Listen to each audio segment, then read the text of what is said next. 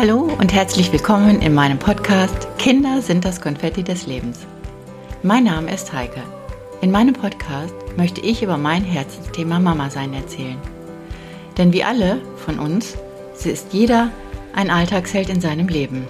Meine Themen werden sein, warum verhalte ich mich in manchen Situationen so, warum ärgert es mich gerade, warum muss ich immer denken, was andere denken. Meine Quelle des Wissens ist meine Selbsterfahrung.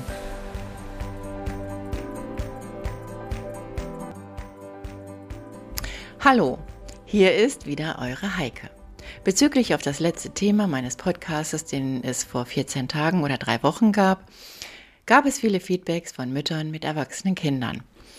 Und da dachte ich mir, dass es von Wichtigkeit wäre, so ein Thema mal aufzugreifen, damit man erkennt, egal was und wie man Erziehung kreiert, dass tatsächlich immer etwas auf der Strecke bleibt und man später Vorwürfe daraus entstehen lassen kann. Ja, und heute geht es um das Thema, wie gehen wir später mit diesen Konflikten um, wenn unsere Kinder erwachsen sind.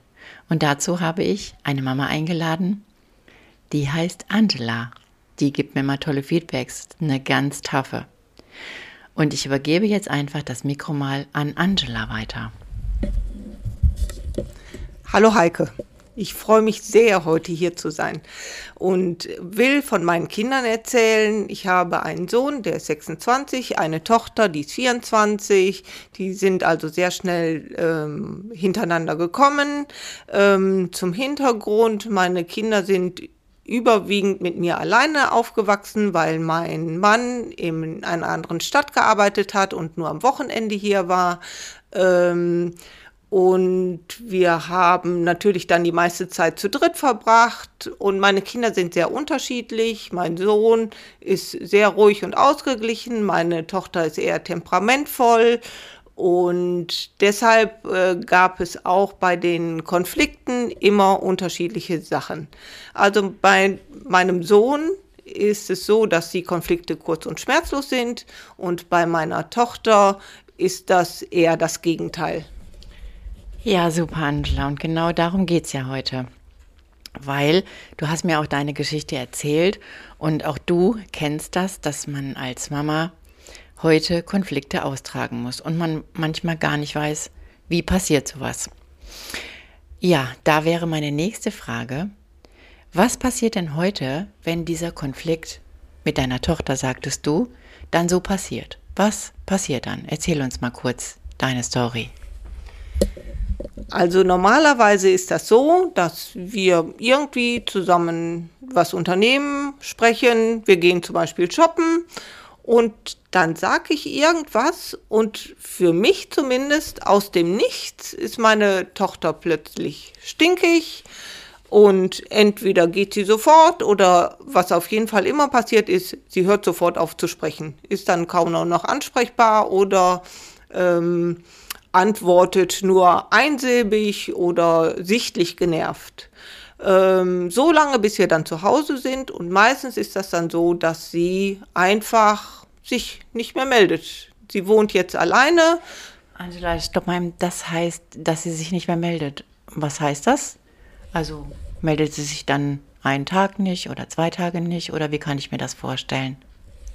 Ja, das ist schon mal unterschiedlich. Manchmal ist das nach zwei, drei Tagen gut. Also wenn sie sagt, sie meldet sich nicht, das heißt auch, ich kann sie nicht erreichen. Sie reagiert weder auf äh, WhatsApp-Nachrichten noch über irgendwelche anderen Netzwerke, noch auf Telefonanrufe. Sie reagiert gar nicht. Und ganz je nachdem, ähm, wie sauer sie jetzt auf mich ist, ähm, dauert das auch schon mal zwei Wochen, wo ich so mehr oder weniger keine Lebenszeichen von ihr bekomme. Krass, Angela. Das macht ja sehr viel Kummer dann auch mit dir. Wie fühlst du dich heute damit? Und was macht es jedes Mal mit dir als Mutter? Also da ich in die Situation reingewachsen bin, äh, kann ich das heute einigermaßen gut aushalten. Das in, als wir noch zusammen gewohnt haben, äh, war das schon mal ein bisschen härter. ähm, weil wir eben in einem Haus gewohnt haben, wo man sich ständig über den Weg läuft, wo sie mit äh, mir zusammen gegessen hat und dann ging das schweigend, wenn überhaupt, oder sie hat nur ihre Chips gegessen oder genau erinnere ich mich gar nicht mehr. Und heute äh, kann, halte ich das einfach aus. Ich weiß oder anders gesagt, ich hoffe, dass sie sich wieder meldet, weil wie gesagt, ich versuche das dann schon mal sie anzuschreiben, die irgendeinen Trigger zu finden, dass sie wieder Kontakt mit mir aufnimmt. Ähm, manchmal gelingt es mir, manchmal gelingt es mir nicht. Und dann ist das eben so, dass ich zu Hause sitze und es nicht zu Hause sitze, aber es einfach aushalte, so lange, bis sie sich wieder meldet. Die größte Angst ist eben, dass es irgendwann der Tag kommt, wo sie sich nicht mehr meldet, wo sie sich entscheidet, aus meinem Leben zu verschwinden. Das wäre meine nächste Frage gewesen, Angela.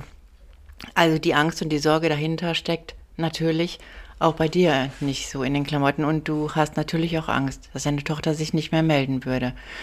Ähm, ja, was würdest du gerne stattdessen einfach mal haben wollen? Was wäre so dein Wunschgedanke, was zwischen euch vielleicht mal anders laufen könnte? Also ich hätte das gerne kürzer. Also man kann sich ja auch von mir aus wortreich fetzen, ja. aber dann muss es auch irgendwann mal wieder gut sein. Man kann auch mal ein, zwei Tage sich gegenseitig anschweigen, aber ich finde so zumindest im sozialen Netzwerk kann man ruhig mal weiter kommunizieren, so lange, bis die Wut abgeebbt ist, weil äh, so Rache oder so, die gibt es in der Beziehung gar nicht oder genug tun genau. gibt es nicht. Also mit meinem Sohn ist das ganz anders, da werden Sätze hin und her gesprochen. Ja und dann wissen wir, wir kommen sowieso zu keiner Einigung, dann ist das gut. Dann schweigen wir uns vielleicht nochmal fünf oder zehn Minuten an. Ja. Aber wenn ich dann ein Thema wechsle, ist das Thema auch durch. Das finde ich eigentlich, ist das erwachsener. Ja. Das hört sich auch real an. Das ist ja auch so eine Wunschvorstellung, dass beide einfach mal raushauen können, weil ich denke, dass wir als Mütter immer bedingungslose Liebe leben und auch alles verzeihen können und vergessen können. Und auch wenn die Kinder kleiner waren, wir finden immer Lösungen und haben die immer irgendwo rausgehauen. Und man kann halt in solchen Momenten nur so handeln, ähm, ja, wie es gerade für dich passend ist. Und gab es denn, das ist jetzt nochmal so ein Gedanke, den ich habe, gab es denn mal irgendwie einen konkreten Vorwurf an dich als Mutter? Also der Vorwurf ist immer der gleiche, dass ich gänzlich versagt habe als Mutter. Wobei ich mir da gar keinen Vorwurf mache. Ich weiß, ich bin furchtbar unvollkommen, aber was ich tun konnte, habe ich getan. Also mein Gewissen ist da ganz rein. Natürlich, es gibt tausend Millionen Sachen, die ich besser machen könnte und die ich auch äh, so im Rückblick, wo ich denke, das hätte man ganz anders machen können. Aber ich habe immer in der Situation, ja. wo ich war, mein Bestes gegeben und mehr kann ich ja auch nicht geben. Aber Heike, jetzt würde mich mal interessieren, wie du deine Konflikte mit deinen Töchtern ja. erledigst, austrägst. Ja. Also wie schon gesagt, in diesem Thema, wo ich diesen Konflikt mit meiner Tochter hatte. Natürlich habe ich da auch einen großen Fehler gemacht und ähm, habe mich auch dafür entschuldigt. Nur es ist mal diese Energie, die dann da bleibt, dass man Angst hat. Man kann irgendwann nicht das aussprechen, was man empfindet oder was man gerne sagen möchte, aus der Angst und Sorge heraus, die du auch als Mama hast. Dass man irgendwann denkt, ja, stell dir vor, die Kinder nehmen sich das Recht raus und ja, schießen dich aus deinem oder aus der Beziehung oder schießen dich aus dem Leben. Und ich glaube, das ist ein großes Thema, weil auch ich kenne viele Mamas, die keinen Kontakt mehr zu ihren Kindern haben. Und ich denke einfach, wenn man sich der Sache stellt, dass man sagt als Mama, ich habe alles gegeben in diesem Moment, dann ist es okay, ähm, weil man kann es ja eh nicht mehr ändern. Und unsere Aufgabe ist einfach zu kommunizieren, was du auch machst, und diese Angst vor Ablehnung oder diese Angst davor, dass irgendwann gar keine Beziehung mehr besteht und man sich gar nicht mehr unterhalten kann oder gar nicht mehr sehen wird, das wird bleiben. Ja. Und diese Energie muss man ausgleichen durch Kommunikation. Das sehe ich genauso wie du. Und ich finde es toll, dass du mir heute so viel Vertrauen geschenkt hast und den Mamas da draußen so ein ja, so eine gute Geschichte erzählt hast, weil viele werden sich da wiederfinden, wie auch ich mich wiedergefunden habe. Und ich finde es toll, dass du am Ball bleibst mit deiner Tochter, auch wenn sie dich blockiert. Und ich wünsche euch wirklich, ja, dass das Aushalten weniger wird. Ich bedanke mich wirklich für dein Vertrauen und das Fazit aller Dinge, da kann ich nur sagen, ja, habt keine Angst vor dem Titel Mama. Und all das, was wir geben, geben wir mit bedingungsloser Liebe. Angela, bist du nicht auch der Meinung? Natürlich. Das ist immer Mutterliebe. Genau. Jeden Tag, jede Minute.